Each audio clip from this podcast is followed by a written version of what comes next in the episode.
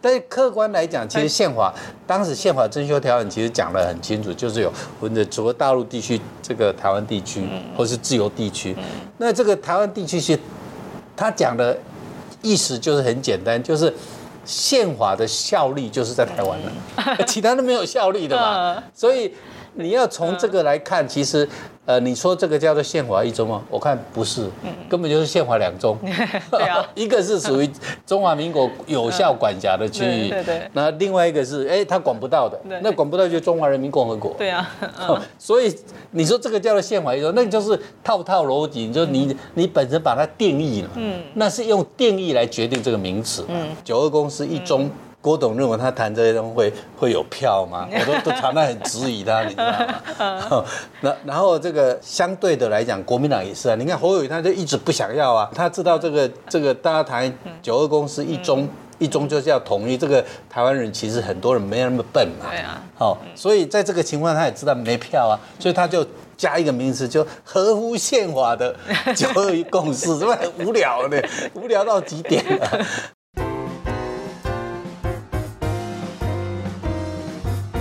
嗨，大家好，欢迎大家来到这一期的《乱世佳人》。哎，大家都知道啊，我们也谈了很多，就是现在离年底的这个大选啊越来越近了。我发现一个很有意思的事情，就是如果我没有来到台湾，我一直如果是待在大陆的话，哪怕我真正成为一个。台湾通，我依然只知道现在哦，台湾现在有四个总统参选人啊，然后台湾的呃大选呃非常的激烈，然后每天都有很多层出不穷的新闻。但是呢，有有一些事情啊，就真正能够体现台湾政治多元以及台湾整个民主政治包容氛围的这些事情呢，一定要来台湾才知道。比如，就最近这几个月，我才知道哇，原来今年有这么多的。总统参选人远不止我们在台上看到那个，而且他们提出了更多、更多元化、更深入、更大胆，以及我觉得更有见地的意见啊，都能在他们身上体现。包括总统参选人，也包括更多的台湾的政治小党。正是这样一些真正的有见地、有洞见的参选人，以及这些小党，我觉得他们维护了很多台湾现在就是两大阵营没有办法兼顾到，或者说去回避的那些问题。就是台湾真正需要去弥补的这一部分，全都是依靠这些政治多元的力量。而正好啊，前几个月呢，我去参加一场活动，这一场活动上呢，我听到了一个非常非常令我振奋的一系列的证件。然后我后来才知道，哇，这一位也是今年的一个参选人。不过呢，哎，这也是台湾比较有意思的呃一点了。这几天啊，郭台铭先生啊，他的副手呃正式出炉了，然后啊新闻也很多。但是呢，在同时。我当时认识的这一位总统参选人呢，他也宣布了退选。但是啊，我发现整个这一个过程其实。也是一个我们了解台湾政局的一个非常好的切入口，就是不管是呃参选，以及宣布自己的政见，以及退选，以及他整个他的政党在后面的意见以及参与感，我觉得都能在里边让我们更深入的了解到台湾的政治现实以及台湾人未来的方向如何。所以呢，我今天非常非常的荣幸的请到了这一位总统参选人，也当然这一刻已经不是了。他呢，这一位呢就是曾经的台南县县长。他曾经也参选过民进党的主席哦，而且是呃票选第二哦。现在呢，也是台湾维新党的创党人以及召集人。我们非常开心的请到他苏焕智县长。是是是，哎，各位朋友大家好。嗯，对，哎呀，非常开心，这个今天能够请到你。对，然后我一直在说哦，我那次听了你的现场之后，让我非常的振奋，因为我来了之后，我发现真的就是，如果我一直待在大陆，可哪怕我每天看台湾的新闻，我可能都没有办法真正就是。听到你们的声音，而非常幸运的是，我来到台湾，我真正和这片土地接触到之后，真正和像你们这样的就是有见地的人士，真正面对面交谈的时候，我才能发现台湾这片土地它的丰富多元，以及它需要我们有待去改变，让它更美好的一方面。嗯，然后呢，你们是非常重要的一个一一个力量。然后呢，我就很好奇了，那我也希望观众朋友，你就是有这个机会，就是让观众朋友们了解，就是你从今年四月份宣布参选总统，然后你的证件。和其他人的区别是什么？以及今天你为什么宣布退选？就能简单介绍一下过程吗嗯？呃，坦白讲，就是说当时要参选总统，嗯嗯，是的确是看到台湾现在主要的三个政党，嗯嗯，就包括时代力量四个政党，嗯，其实他们对于整个台湾的面对的困境。其实并没有真正提出有效的解决方法了。哇，这个很重要哎，对，问题谁都知道，但是解决方法很难。对，就是说，譬如说，以这个现在执政的民进党，嗯，那么他对于整个台湾的何去何从，其实呃，第一个就是维持现状嘛，嗯，那这个维持现状其实跟国民党有什么明显的差别？其实没有很明显的差别，就天天在吵，就是为什么？这个执政者不去办，说哎，我们这个社会是有一个有共识的地方。嗯，那我们在有共识的地方，大家不要再来吵来吵去的。比如大家可能都会认同说，呃，台湾现在连总统都民选的，那你这样子有关台湾前途，应该就是大家公民投票嘛。嗯，就是要经过这个台台湾两千三百万人民的这个投票同意，那就是说这个应该算是共识嘛。那譬如说这个。呃，两党常在吵说啊，这个台湾是中华民国啦，这个台湾是地名，好，那吵这个是很无聊的啦，哈。可是天天电视开起来，天天在吵，可是大家很清楚，在国际上你用中华民国是听不懂的，嗯，而且常会要以为是中国大陆，对，大家都只能看到 China，China，以为是中国大陆，对，所以在国际媒体已经都很习惯称呼叫台湾嘛。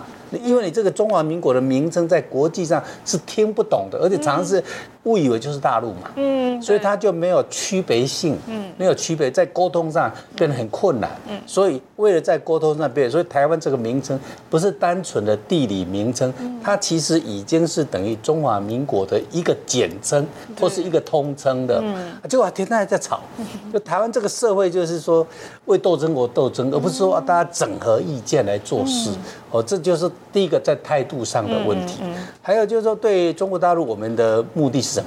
台湾只是为了维持现状独立吗？或者说我们跟中国大陆长远的关系要怎么去改善？嗯，那这个部分呢？呃，过去民主运动者走到这一这一边，走到这边的时候，就陷入一个迷茫了。嗯，哎，你要这个证明变这呃台湾，那那中国一定打你嘛？嗯，他一定打，非打你不可的，不然那很难很难交代。嗯，那可是呢，这个就是说，大家又不愿意去正视说你这个会打仗哎。嗯，那那长远要怎么去让两边可以解决这样的一个，就是一个是所谓的一党专政，一个是民主体制。嗯，那这个怎么去对话？将来怎么去整合？这这个总是要面对要谈。对。可是呢，现在这说整个。台湾的民主运动，民进党走在这边呢，不知道怎么办呢？就就就就是维持现状呢。然后呢，维持现状，然后大家想了哦，我怎么选上？那选上之后再怎么选上？就是就变成选举挂帅，而是面对这些问题没有真正往前去思考，然后就借着每每一次机会就开始这个对立，然后甚至于，比如说这个口服，呃，这个新冠肺炎的时候，或者武汉肺炎的时候。那么这个台湾都还没感染的时候，你就说哦，我们口罩不进口了，嗯，口罩不进口，就是说这些某一些关键时刻，常常是应该伸出人道援手，或是大家友好的时候，你就常做了很多蛮奇怪的动作，就是说，哎，那时候你如果说台湾要跟中国大陆改善关系，其实。那你就送送他们一些口罩嘛，你就送他一些医疗器、医疗的这个防护衣啊什么，那就是在大家困难的时候，大家相互协助嘛。好，譬如像刚刚那个提到那个呃，大家很知道那个小明的故事，嗯，一位台商之子，他已经在台湾念书了，结果他回去中国大陆看他的外外婆，嗯，结果哎，从此一年多不能回来，嗯，我觉得神经病的，这很神经病的政策，所以就是说。台湾在处理，就执政者在处理整个两岸的未来现况的处理，其实都不是很健康的，而且没有把这个议题做得真好的想法。那相对的，国民党是另外一个极端，嗯，它就变成另外一个极端。那其他两个小党，就是说民众党或者实力，他就也是。只是在这个小议题上这样子讲一讲，没有真正大的议题去谈整个两岸的未来的问题。那台湾面临的经济发展的困瓶瓶颈，那也没有一套很很好的完整的政策。台湾的少子化，台湾变得全世界小孩子最少的，生最少的。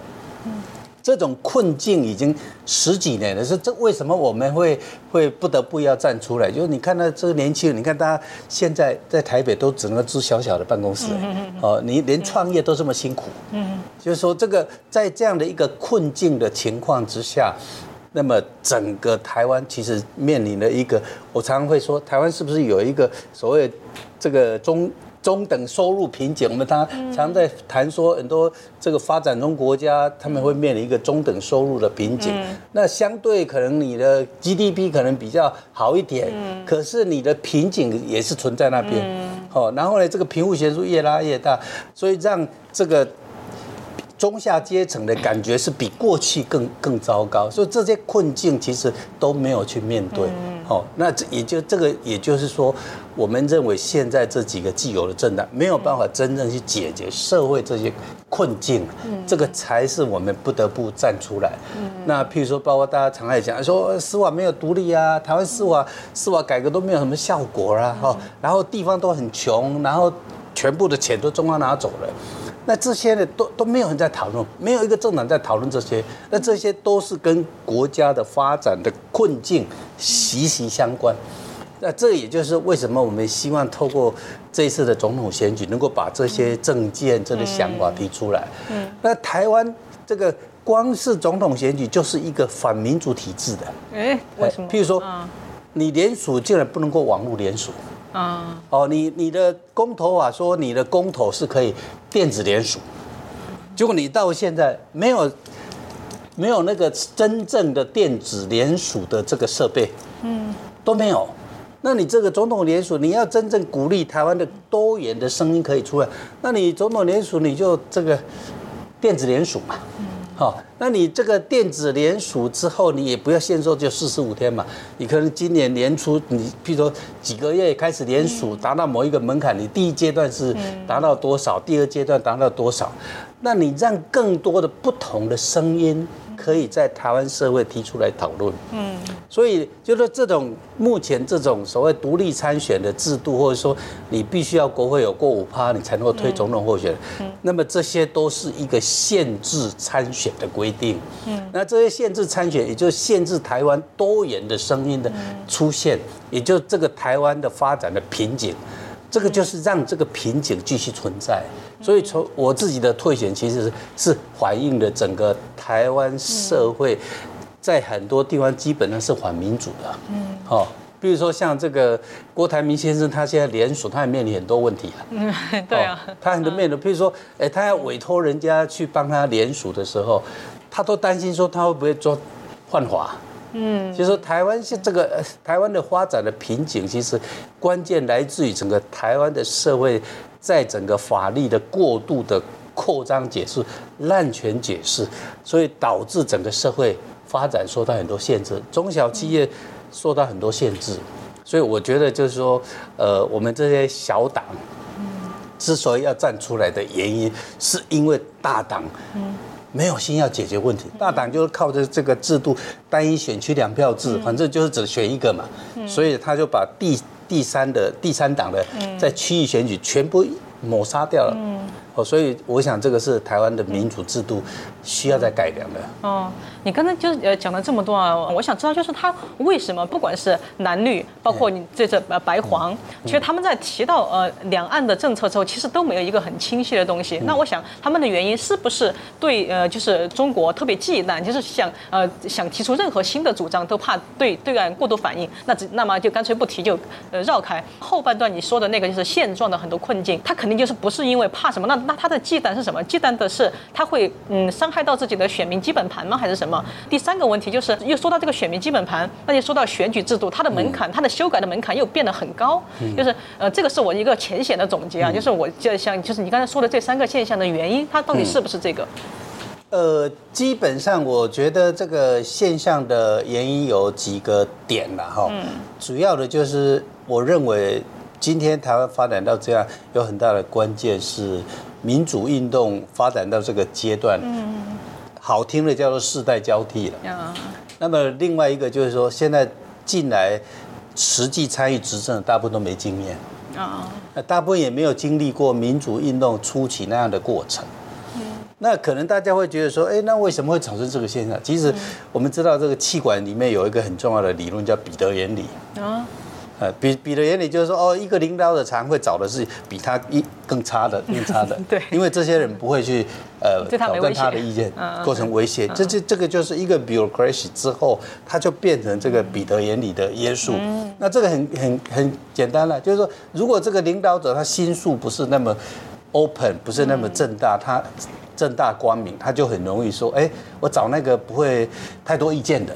听话的哦，然后呢，我叫他做什么就做什么的。嗯，那所以呢，他这台湾现在这个民主化过程，由于总统制，总统制最大的危机，而且总统制他又呃所谓的内阁，那么内阁的这些行政院长，然后是阁员，特别是他很担心说，哦，这个总统的权力会被行政院长拿走了。嗯，所以呢，他就会找一些部长都是他的人，然后听话的人。那所以就会变成就是现台湾现在我们在检讨台湾的宪政体制，如果台湾这宪政有些现在是跟华国差不多的，然后这个为什么这个华国没有这么大的现象？因为法国国会议员选上之后可以当部长，嗯，然后他这个国会议员他有一个代理制度，等于是说哦，他去当了部长之后呢，他那个国会的席次啊，他有一个代理人制度可以继续当，嗯。那所以就会变成，就是说，如果这些是国会议员选出来的去当部会首长，那他当然就比较有意见，嗯，那当然就更跟民意更接触，更能够体现民意。但是台湾现在不是，台湾现在是你当了国会议员，你就只能够去那边。这个批评骂 骂人，所以就会 对，所以这个台湾现在这个这套制度有一点变成慢慢就是会劣币驱逐良币这个现象。他有意见的，哎，他有意见的你就，呃，你根本没有机会去进进入部会所长。那你要去当部会所长呢，你就不能当国会议员。嗯，他就变成一套这个，但是内阁制就比较不一样。内阁制就是说，哎，他。可以选上当国会议员，当国会议员之后又可以去担任这个部会首长，不影响他的这个所谓国会议员的身份。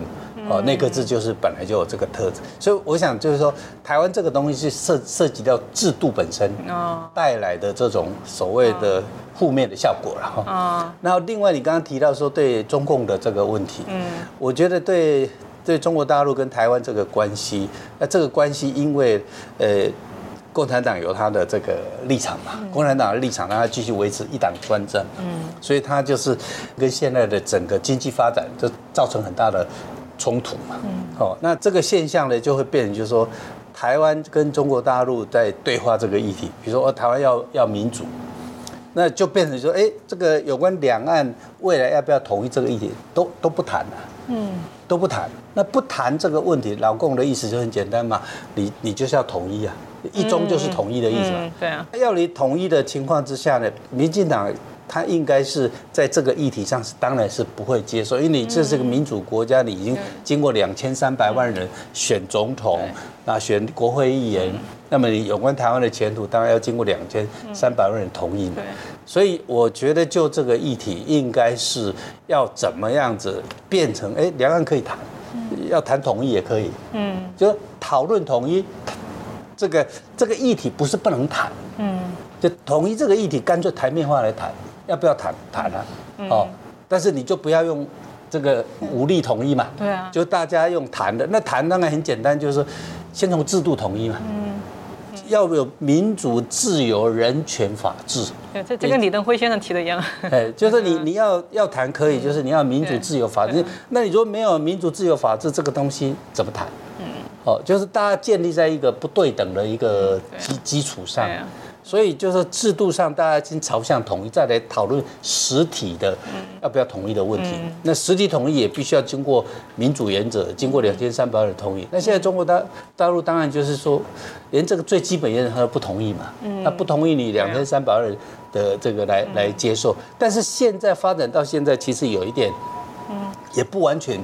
都不可能了，因为现在中国大陆的经济也面临很大的挑战。当然有人预测说啊，中国大陆经济越差，它就可能越冒进嘛。嗯，哦，这个也是一个论点。但是另外一个论点，在这经济越差，它其实需要做改良嘛。对，嘿，那在在这个时候谈民主、谈自由、谈人权、谈法治，其实未尝不是一个机会。所以。民进党的思维是认为说，哎，这个是毒蛇猛兽，不是不要碰嘛。嗯。啊，但是我觉得其实这要谈，借着谈这个东西，才能够对中国中国大陆或者中国大陆的人民对民主自由，这个等于是台湾提供给中国大陆一个更大的一个这个发展民主哈发展民主制度的另外一种空间嘛。嗯。所以我这次参选算是。对于整个两岸发展的议题，有一个比较深入、呃比较完整的一个想法。对对，而且我觉得很很大胆。对，所以我认为是要谈。对啊，哎，就是提到这儿啊，就是正好我不知道你有没有注意到，就是这两天，呃，习近平不是呃发表了一个新的政策嘛，就是拿福建省作为一个两岸什么呃自由，就是相当于试验区。是。他其中又提到，就是呃把金门马祖作为一个这样的，嗯嗯，比之前什么小三通啊这些，包括呃各方面的通水、通电、通气啊，然后各方面的呃这个，呃，但是呢，我又发现你你就是前一段时间你在八二三炮战纪念日写了一篇文章，然后你非常坦诚。我觉得你是让我非常佩服，就是结论就是应该以台湾共识取代九二共识。是。然后对，你认为九二共识其实包装的就是统一台湾。呃，国民党呢表面上同意的是呃一中，然后就是嗯各表是保留的，但是呢，其实他也是在呃以拖代变。然后呢，你就认为把两岸战争危机这个因素完全归结于民进党执政的挑衅行为呢，其实也不公平。而且你认为这样也就是难有选票，对吧？就是因为这个不是台湾在挑衅的呀，对啊。所以呢，你认为就是为什么现在就是他们？就是国民党他是不知道吗？还是为什么他还是一直坚持九二呃共识的论述？为什么他们大家就是达不到这个呃凝聚你刚才提到的台湾共识？然后你刚才也提到的，就台湾共识这边是台湾可以实现的，所以我就想到了，就是习近平最近提出来这个的呢，他也觉得那个是中国那边可以单方面实现的。刚才你提到这个台湾共识，台湾这边内部可以实现的，你觉得两边可以达到你说的这种共识吗？呃，基本上我我个人是。同意说，金门跟马祖其实就是变成一个自由经济区了。嗯，比如说这个郭台铭先生在谈说，这个金门要作为所谓的未来，呃，一中各表、九二共识的这个将来在谈判的一个基地哈。嗯，那我觉得其实他这个讲法。在台湾，坦白讲，我认为是少数说。他如果不去很清楚的说，台湾的前途是由两千三百万人来决定。嗯，好，就是。因为有关一中，呢是一个未来式，对啊，它不是一个现在式，对啊。其实现在的情况就是一个中华人民共和国，嗯，一个是中华民国，嗯，那这个是一个现况，嗯。其实双方第一个前提应该是说大家尊重现况，嗯，然后大家不要用武力，大家用用谈的，对，好。那在这个情况之下呢，就是说，呃，大家来谈统一，但是你要谈统一，那就台湾这边，我觉得我蛮赞成施明德提的，就说。那你就把金门马祖就变成一个自由经济区，嗯，哦，那大家就是反正在这个区域的那个就不免免关税嘛，嗯，好，那至于说这个要不要建金门大桥，我是觉得。我从金门的角度，我是不是很赞成的啦？嗯，对，嗯。我为什么不是很赞成？我觉得，而且还有两边的这个安全的一些管理。对啊。我觉得那不是一个很很好的做法。为什么？因为金门你要定位的是，你就是一个偏向比较一个休闲。然后你就偏向一个，比如说你就自由经济区，因为现在中国大陆要做自由经济区很困难。嗯，比如上海他们不是要讲说自由贸易区吗？对，还有海南的那个，就搞到 搞到一塌糊涂嘛。对，海南也是搞到一塌。对，就是说他那个东西就是跟他在环湖。的这个立场会有矛盾嘛？嗯，好，所以香港也是这样嘛。所以香港因为这样子，你看，不只是这个上海没办法变成一个自由经济区，这个连香港的自由经济区都几乎被没收了嘛。嗯，对。嘿，所以拱手让给新加坡了。对，所以就是金门的金门跟马祖，我是认为，其实它是可以先从金门马祖去做自由经济区，那这台湾这边可以走一步。哎，所以你提到的这个自由。金门马祖的自由经济区其实不是，不仅是相对两岸的，它可能是相对整个世界的。对对对对，哦，就是它是变成一个世界的一个，就是你来这边，呃，做任何经贸，当然因为它的这个离中国大陆比较近，所以很多人金门人常常就想说啊，那不然就开放那个博弈嘛，哈。那开放博弈这个部分，那这个中国大陆就很不喜欢嘛，所以说那就跑到那边赌博。我这博弈的部分，那两岸来来分呐。就是说你某一个程度，那你不如就是这个自由经济区里面，不要说全部，如果这边有一些收入，那就大家来分呐。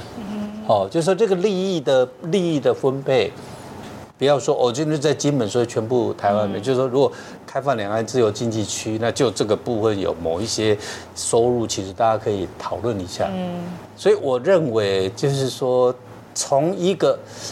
长远去控制两边，而且台湾海峡你就是一个国际的一个重要的通行的海域嘛，嗯，哦，所以你现在这个因为台湾的这个议题，所以常常会说，呃，这个呃台湾海峡变成内海，那这对。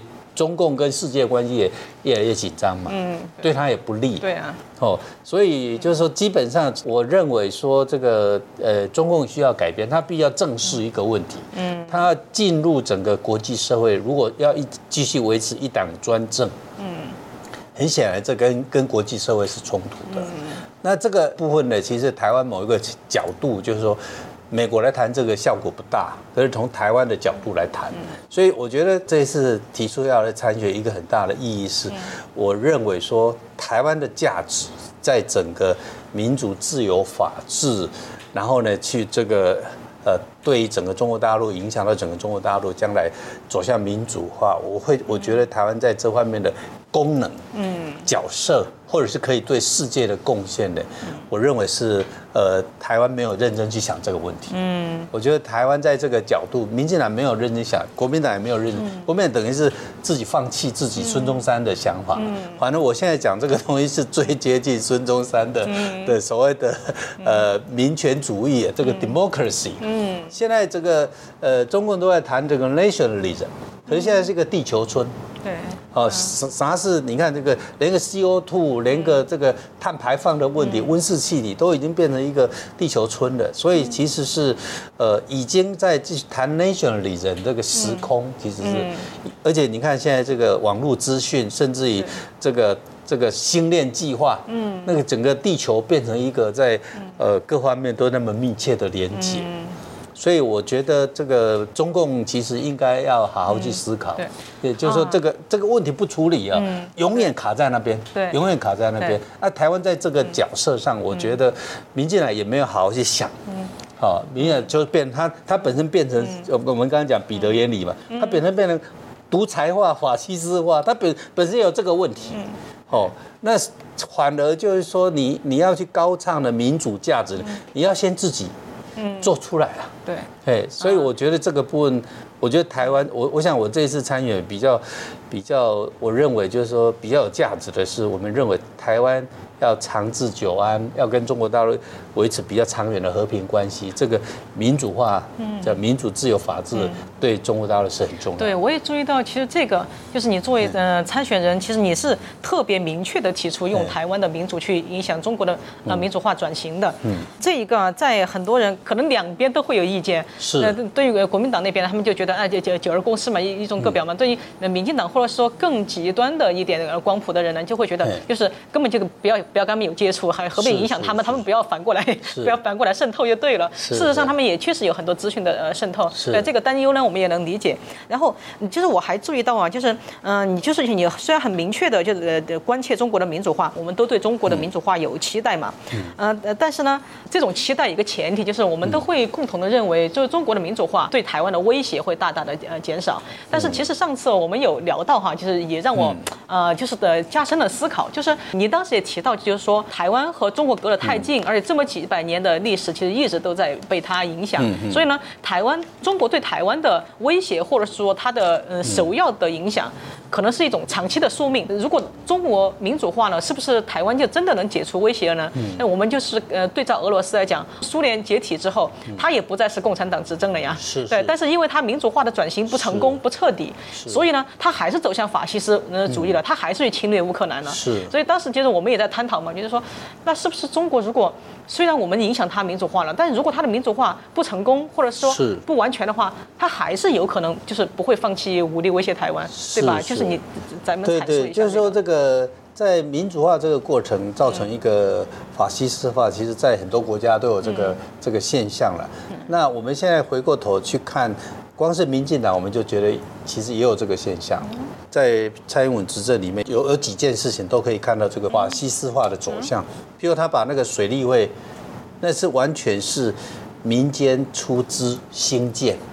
而且当时日据时代政府的补助的金额其实是相当有限的，那有的有补助，大概也是百分之二十、百分之三十，那其他大部分都是这些农民出钱出力，来投资的。结果这个国民党时代都不敢把这个东西没收为国有，结果现在这个明显变得蛮没收国有，这水利会啦，嗯，好，那一一般认为这个水利会是政府都还没有成立的时候，民间就开始有了。因为民间在政府的权公权力还不足以提供这些设施的时候，其实民间就开始互助，好，然后合作，那么建这个真的是几百年的历史了。对，就说你看这个历史上很多很多水利设施，其实都民间出资，还有原汉共共建的。对，那台湾的这个东西是非常非常清楚的啦。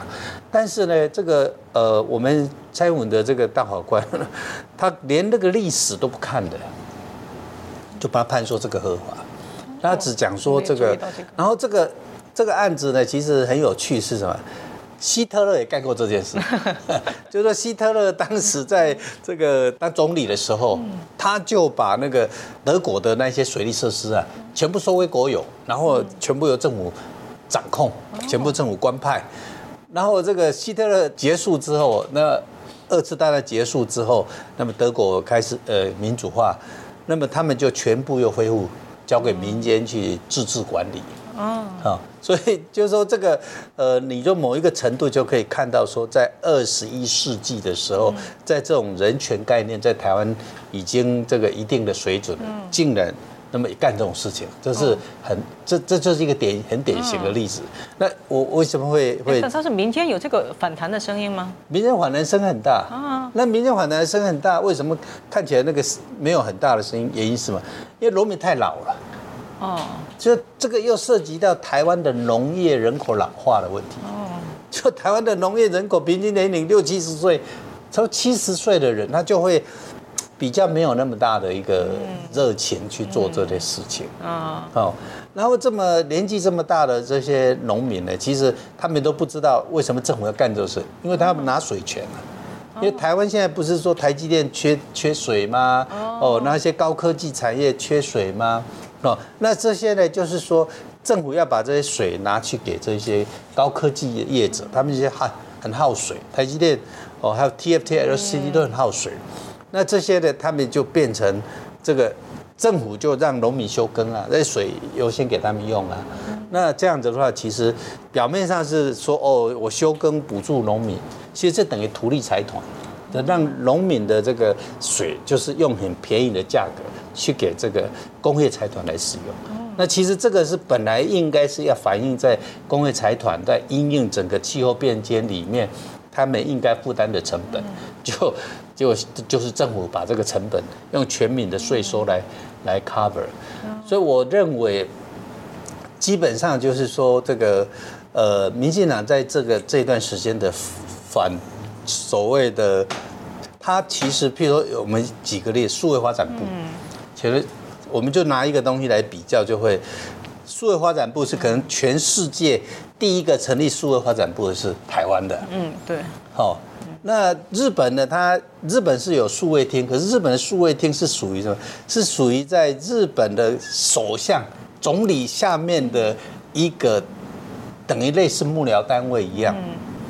那这个它的这个数位厅，那台湾是独立变成一个部，那数位发展部，全世界大概只有台湾这么干。但是你看台湾现在这个网络诈欺吓死人了。现在在全台湾现在最大就是你这个网络诈欺、网络诈骗非常严重。结果呢，为了网络诈骗，你说行政院成立一个叫打诈办公室，大家被批评说哦，连续成立好几次，揭牌好几次。嗯。结果你你又成立数发展部，原来也就是说，数发展部可以帮助解决这个，结果毫无效果。嗯。但是 日本的经验是，日本经验它是成立一个叫网络警察局。这件事情本来就是你要成立网络警察局，就台湾就不研究。那台湾现在的问题就是说，因为不做研究，然后也不讨论，所以就这个由这些这个呃行政院长啦，或是这个就是行政院总统两三个人这样的口就决定这个东西，不研究。这是整个台湾现在很大的危机了，所以这个大爷大前爷一说，台湾现在变成很肉质的社会，坦白讲，现在就变成这个样，就那种过去在民主运动初期，我们都是大家做研究，然后呢，呃，这个制度呢要。比较各国的制度来做比较，结果你现在各国的制度比较都不做，嗯，哦，就就很典型这个例子啊。结果呢，花很多钱来做一四五零，然后甚至大家都怀疑说，你这个数位发展部根本就是要来合法化你的这个所谓网络监控。政府的权力膨胀之后，那么他就不知道节制，哦，甚至譬如说，呃，过去认为很不可能发生的事，比如说买个高端疫苗。你也要封存三十年，神经病嘛，对不对？你这个是商业机密，那国家机密在整个制度管理跟监督，国家调你的资料是很正常，国会监督的是很正常。结果你说三十年，而且把这种私人的商业机密，用私人的商业机密去逃避国家的这个监督，哦，所以我觉得这个是，就是说这种道理都很简单，可就这样干。也就是说，这个虽然是民主国家，但是权力越来越集中，然后权力越来越集中之后，他就很容易滥权，那很容易就是呃滥权之后呢，然后又开始用更多的谎言。我像最近不是为了超市的问题。啊，因为那个。对买个鸡蛋的事情都可以搞成那么大，嗯，哦，就是说因为权力太集中之后就更容易滥权，所以我们这个小党其实就是对这种东西是比较，那特别是我们台湾维新，啊，对我正要问你，对我就想知道维新是维新什么？我们是念法律系的，而且对对，我们对制度，而而且我花很多时间在我在大学时代就是从事政治改革，嗯，对哦，所以我们对这个制度研究。比较重视啊，嗯，那台湾现在的一个大家都只重视这个网络流量，根本问题不解决，所以都是很超短线在做事。所以你看鸡排妹那么鸡排妹啦、馆长啦这种时候，大家都都考虑这种网络流量，但是对真正解决问题的这个制度的研究，这都不不重视嗯。哦，这个就是现在的这个权力过度集中。然后这个呃不研究这种理性讨论的这种精神消失。那台湾维新是比较认为说这个制度改革还是一个很核心的问题。台湾现在这种中央集权集税的制度就很容易法西斯化，很容易造成政府滥权。所以，所以这个东西是制度更新。对制度更新呢，也就是说，我们认为台湾应该要把这个中央集权的制度要解构，权力要下放。你现在。权力不下放就大啊，均均贫嘛，嗯，各县市都均贫均穷，好，譬如说你说这个营业税、所得税，这些都是跟经济就业最有关系的，那这些税现在全部都变成中央的税，国家独占的税，地方政府都没分不到，你工厂设在这个地方，结果呢，全部的税收都中央拿走，污染留在这个地方，噪音留在这个地方。然后全部税收拿中央拿走。你在当县长那个时代，就是这个税收它怎么分配的？我当县县长的时候，就是碰到这个问题啊。比如说，我们很认真去开发工业区啊，嗯招商啊，好，结果我认真开发工业区，要多负担一些钱去做这些工作。可是我招商来，结果是，我顶多整个科房屋税、嗯地价税，然后呢，这个公司的营业。哦，营业税，还有公司的所得税，公司员工的这些所得税，全部都国家拿走了。所以，我百分之六七十的税是营业税跟所得税，全部都被中央拿走了。那我们拿到都很小的部分，所以就变成为什么地方均穷？哦，那中国大陆至少是分一半呐。中国大陆至少还分一半。中国大陆是学德德国的。对啊，中国这几年三四十年，它其实那个税制改革了好多次，就一直其实一直也是地方跟中央一直在拉锯，就这四十年是拉锯了好多次。那这个呃，德国是营业税跟所得税是中央跟地方共享嘛。嗯。哦，那大概差不多分到一半左右了。那这个中国大陆就是学德国这一套。嗯。所以这个当时这个很多台商，好，譬如说以红海，红海到这个中国大陆的呃四川呐，到中国大陆的这个河南省，哦，他们去设厂的时候，甚至于说当地的政府帮他盖工厂，好，那在台湾都觉得不可思议，说台湾怎么中国大陆做到这个程度，为什么台湾不可能？其实道理很简单，为什么？因为在中国大陆，它地方。他只要开始营业，他的营业税、加值税还有所得税，一半都留在地方啊。对啊。所以他如果生产个三年四年，可能这个荷兰省的这个地方的政府就，哎，我赚回来了。嗯，对。所以就是说这个大家都没有去检讨这个制度，所以今天台湾最大的危机就是说政府现在已经变得不思考、不研究，好。那这这个不思考不研究是会影响到影响你的学术界也有这个问题的。你的学术界里面就变得全部都是阳奉阴违或者是巴结的，那个真正那种独立思考。特别是在整个社会科学，社会科学本来就弱势，社会人文科学又变成弱势。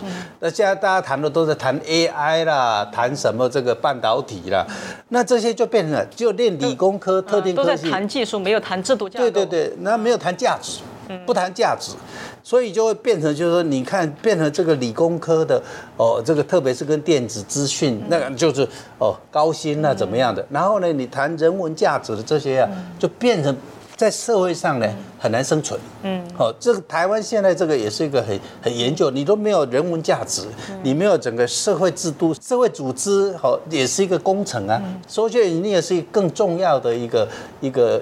一套制度啊，嗯，好，那这个不，台湾现在等于是弃肉避洗，我觉得是很可怜。嗯，你刚刚谈到了这么多，就是其实正好是你倡导的三个目标，就是下架贪腐、维新台湾、迈向和平中的维新台湾。嗯，那么我现在就是比较好奇的是另外两个，就是嗯，我们现在谈呃下架贪腐，就最近我看到二零二二年的一个就是国际青年印象指数的一个呃排名，又发现整个亚洲这个青年指数排第一的是新加坡，然后是香港。然后是日本，然后第四名才是台湾。然后当时我就是跟这个学者就是有一个很有趣的讨论，他就说：你看排名在前一两位的，嗯，都不是我们所认为的非常民主的 呃国家和地区，对对对。且新加坡、香港其实，尤其香港现在已经更不是。但是它反而它青年指数是呃第二。那么当时我就问，我就说台湾虽然就是亚洲的民主灯塔，但是为什么就是它的贪腐是一个很重要的问题？而且台湾的青年指数也排不到前三，症结到底在哪里？就真的是到底是民主？制度不成熟吗？像你刚才讲的，还是什么？就贪腐的真正的问题症结？贪腐这个问题其实要跟选举制度有关系。我觉得选举制度本身，譬如说现在台湾为什么慢慢走向一个所谓的世世家政治世家，就是这个选举制度因为太花钱了，所以慢慢就会变成一个政治世家的问题了。然后另外一个就是说，变成所谓侍从体系哦，这个老板当国会议员，然后呢，呃，他如果没有适当的子女参与，那就会找助理来接棒，那就会变成两个。那这个其中有一个很大的关键，就是说你的选举成本太高，选举成本太高。嗯。那所以呢，我我们一直认为说，台湾的选举制度要改革，特别是在地方选举。就是我觉得越基层的选举就要学欧洲的政党比例，就你用政党比例的，呃，像欧洲很多国会议员，他们是全部都政党比例，甚至连俄罗斯都是全部政党比例。但政党比例也有一些危险，危险的地方，比如说啊，这个如果是他，他是一个言言论管制自由太严。的地方，像俄罗斯啊，它虽然是全部政党比例，可是因为媒体的控制，对，它的媒体控制太太严格了，所以就造成说哦，表面没有错了，是这个等于政党控制成本更低嘛。那就是我要控制司法，控制跟国家公权力有关系的检察官、法官，哦，然后警察，然后就是言论自由，那就差不多该控制的都差不多了。那所以就变成在政党的，就是你你是这几个部分会影响到你的整个民主的体制啊。嗯。那台湾我们现在基本上很多人都在谈这个司法改革，可是他们都没有去讨论的一个关键问题：台湾的司法还没独立啊。为什么还没有独立？因为你的检察官的升迁，全部是控制在总统、司法院长的手上。而且台湾还有全世界。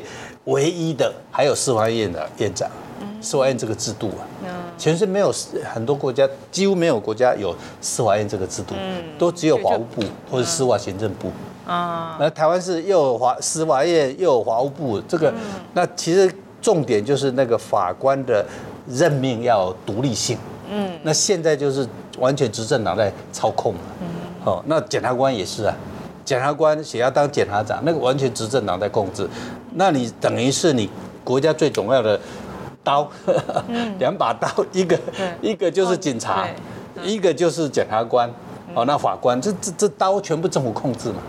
哦，你这个让我想到一个很就是很典型的例子，就是呃死刑，对吧？真的就是这个执政党他需要什么死刑选票的时候，那大法官就把往往这往那边走。对对对。不不需要死刑的时候，大法官就往那边走。没错，就是说大法官现在大法官也是啊，台湾的大法官的从马英九时代，嗯，他第一任的大法官就一半都是他公，嗯他他聘任的，然后到第二任呢，全部都是他聘任，然后呢到蔡英文也是一样，第一任他。全部大法官都要聘任，然后呢，到了第二任，哎，全部全部都要聘任，所以这个连大法官都不独立了，所以这个他这个根据是什么？就是他这个呃总统来聘任，他的根据就是是哪个法律根据？呃，聘任然后国会同意，现在制度是聘任国会同意，但是国会同意现在就是你只要过半就同意了，对。那所以在这个情况之下呢，就是说，呃，德国的制度是这样，德国的制一地方在聘任那个。法官，他是要四分之三，但是德国因为它是多党制，所以大部分它的每一个党可能百分之三十、百分之了不起百分之四十都不容易的，嗯，所以他就变成就没有一个党可以过半，嗯，那没有一个党可以到七十五，啊，所以他就不得不协商。那台湾不是过半他就全通吃了，他等于是台湾现在这个制度过半通吃了，嗯，哦，所以应该是说，反而这种这个执政党要推的人应该限制过半。让他不能通知，你才能够维持这个独立性。嗯，哦，那我想谈到这个，就是说台湾这个青年度的一个问题。台湾现在的检察长的控制是谁？法务部政务次长，他是这个检察官人事审议委员会的主席啦。哦，所以那这个检察官人事审议委员会这个主席是谁？是陈明文的律师啊。嗯，那叫陈明文都是过去大家认为说，哦，他在高铁上面有掉了三百万，所以他一般认为说他就是地方派系比比较黑金形象比较比较差的。嗯，那甚至他有一个案子，他在工程上泄露底标，让厂商得标，在法院判他无罪，贪污无罪啦，判他贪污无罪。但是这一般人认为说，你泄露底标让厂商得标就已经贪污了嘛，图利了嘛。嗯，结果呢？控制这个检察官升迁的，要写当检察长，想要当这个呃这个主任检察官，是他的律师啊。嗯，他这他他他的律师已经当了这个法务部的政务次长，已经当了快七年。哎，那这样一个制度啊，就是他就是催生这种裙带关系制度，他是什么时候开始的？是就是。党国时代嘛，就是遗留到就党国时代遗留到现在，也就是说，民进党在这个民进党没有改变这些东西了。民进党一直说我要废掉监察院，我要废掉考试院，哦，结果呢，这个民进党上台继续继续。那当然这个也不能完全怪，因为国民党他不要嘛。啊，就是国民党，他现在作为一个在野党，可是他脑袋里面还是党国时代的。对，他他还是背负着整个党国时代，要把要把当时所谓这个孙中山先生那一套那一套，嗯，没有没有认真研究的东西。啊，所以其实很多根源，其实就是那一代，其实威权时代的这种制度框架，其实还影响到现在。没有没有，所以还蛮深的。所以现在这个贪腐化，贪腐化为什么这么严重？因为民进党还在野的时候是反贪腐的啊。嗯，好。但是他现在变成，哎，我变成自己围起来吃了。哦，譬如说以前我们就拿说这个，呃，现在不是云豹的事情很很出名嘛？好，云豹那个光电的事情。那云豹这个光电董事长赖静理，他是新潮人，其实他形象也还不错。以前呐，结果结果你看，过去你要去担任你的股份很少，你去担任那个董事长，其实就是门神嘛。那过去很忌讳的，过去都会觉得哎这样不好，一定会被人家攻击。就为什么他去担任？嗯，如果他的女儿当国会议员了，其实他应该主动辞掉，就还是继续继续做。为什么？也表示过去在乎的，现在无无所谓了。就是过去你会很在乎，不说你这样去当人家读懂，会被人家当做门神。嗯，可是现在大家就无所谓了。嗯所以说这个整个价值观念，其实在是就在堕落的。嗯，对。哦，那你就是那我们再谈第第三个哈，你你提的迈向和平。然后我注意到啊，就是嗯，你当时明确提出了一个呃，让我觉得。也比较耳目一新，我觉得就是很明确提出来的一个中华民国是台湾，台湾是中华民国。你认为这两者应该和解？其实像你第一个问题你提到的那样，就大家吵来吵去，其实很多时候就吵这个名义上的东西。其实只要你这两个和解了，可能就减少很多这种争吵、这种内耗。其实你后来一篇文章也谈到哈，其实你刚才讲的这种呃中华民国是台湾，就台湾是中华民国，其实有点接近就是民进党在一九九九年提出的那个台湾前途决议文的立场，就是说台湾已经独立，名称叫中华民国，就不需要再另行宣。宣宣布独立，其实有点像赖清德现在他的这个两岸的呃立场。那但是呢，如果我们把这个就是这个概念，我我在考虑哈，如果让国民党来接不接受呢？国民党应该不会接受，因为他的他的中华民国是一个秋海棠那么大。国民党就是一个很奇怪，就是他也天天在讲台湾了。那可是有时候他在这个时候他就故意又有一点这个，嗯，哎，但是他平常都在谈台湾。嗯，当他在谈台湾的时候，其实都在谈中华民国，嗯，一样了，因为他的台湾指的都是。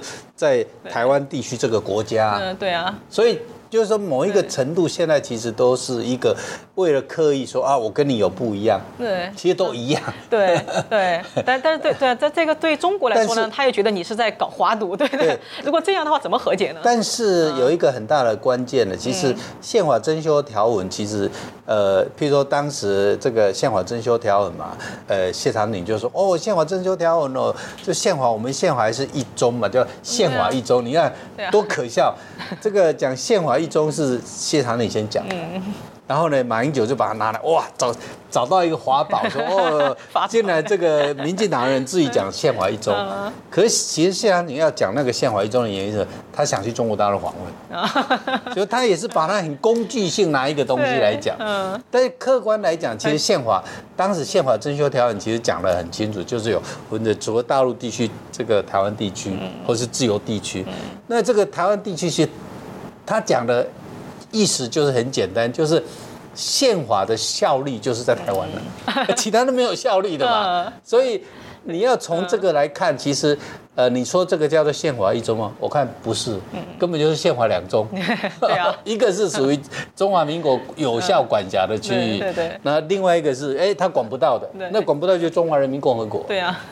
所以你说这个叫做宪法一中，那就是套套逻辑，就你你本身把它定义了，嗯，那是用定义来决定这个名词，嗯。所以我觉得那个是很自己对啊，那这种情况怎么和解呢？就是呃，我觉得台湾内部来讲，就是台会太在乎这些人都是年纪比较大的，所以年纪比较大比较无聊，你知道吗？然后你说年轻人怎么会？年轻人觉得你那边 garbage，很无聊无趣的东西，而且根本没有票，那谈这些无聊啊。哦，你中国大陆就是中华人民共和国，那在台湾这大家每天面临的现实都是这样嘛。所以这些东西其实无聊，而且没票的。哦，那还会再去拿这些东西，其实都没有去考虑到说，哎，这些人越来越少。嗯，郭董认为他谈这些东西会会有票吗？我都都常常很质疑他，你知道吗？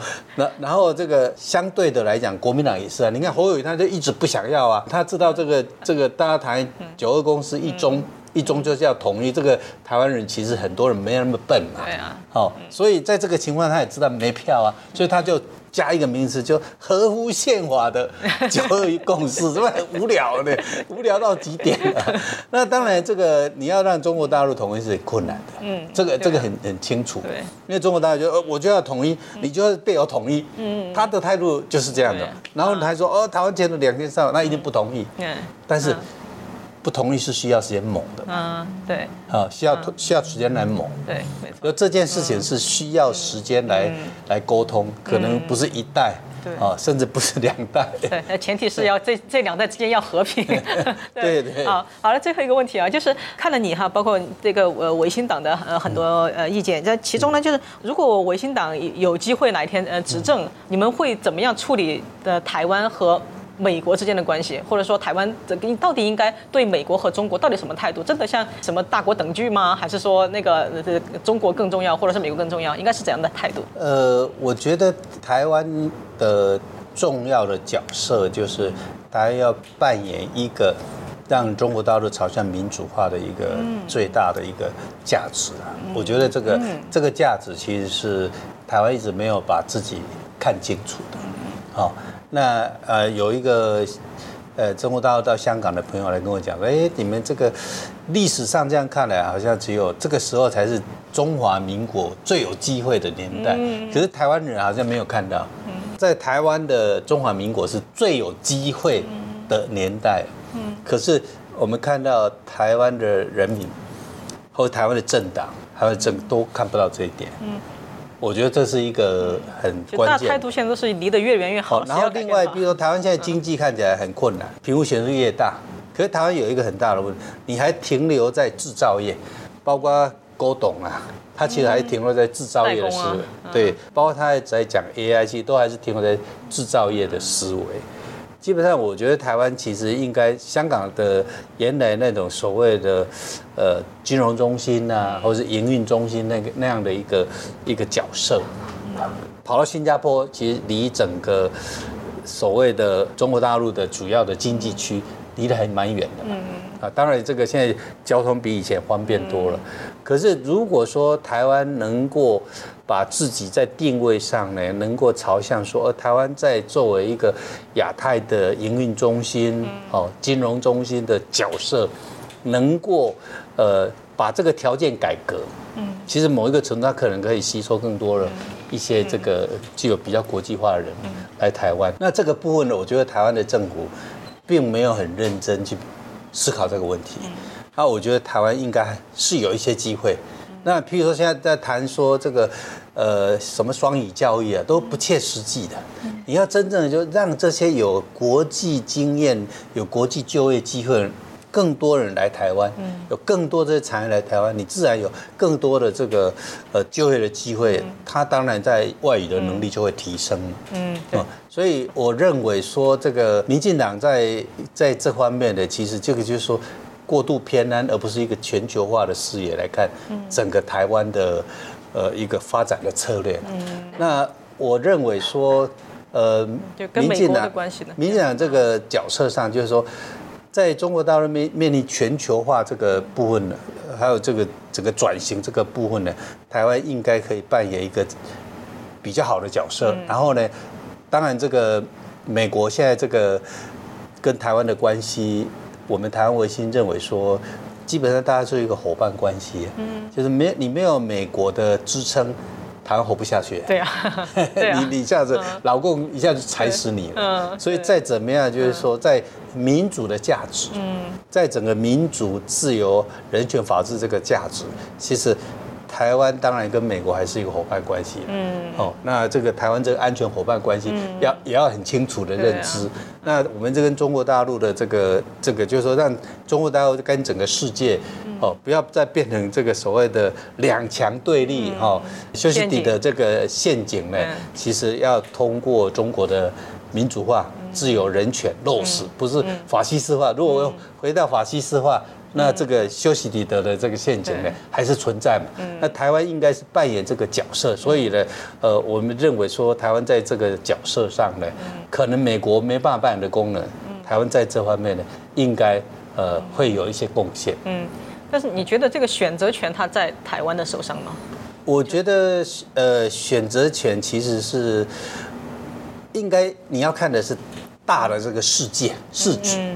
那大的市局呢？现在这个中国大陆其实还是要变成老大，还是有点困难。嗯，呃，因为再怎么样呢，美国还是在整个所谓的新的科技、新的技术、新的东西，还是一文化的关系，嗯，啊，文化的关系，就是你没有一个自由的文化，没有自由的风气，其实很多创新是很难的。没错。所以，呃，在这样的一个大环境底下，我觉得主动权呢，其实是应该说，我们的主动权应该是国际大使。嗯嗯。就是说，台湾主动权看起来不大，嗯，但是我们应该看的是国际的大事，我们应该在这个。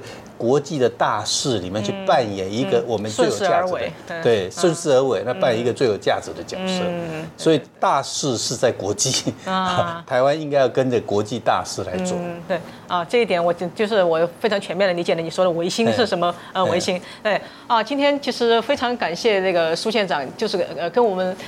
讲讲解了很多问题，什么问题呢？我觉得非常重要，就是不管是那个参选人也好，还是很多政党也好，其实大家提出来的问题无非是那几个，就是呃，台湾到底要什么样的和平？台湾到底要什么样的民主？以台湾需要什么样的制度改革？但真的，我真真的在苏县长这里听到了，就是十分明确的论述，而且他也很多地方回避的东西，他这边都可以就是很正面去面对他。我觉得呃，得到了呃很多疑惑，得到很多的解答，然后也给了大家很非常有价值的参考。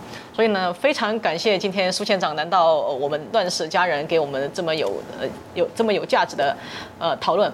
非常感谢苏县长，谢谢谢谢小姐，谢谢你，谢谢 欢迎，谢谢谢谢。你来台湾这个 帮忙花很多声音，哎，谢谢谢谢。就是我觉得嗯来到了对的地方，所以自然就会有一种使命感，觉得应该去让大家就是了解更多的声音。嗯，好，我们谢谢苏县长，然后谢谢大家观看这一期的乱世佳人，谢谢大家，好，拜拜。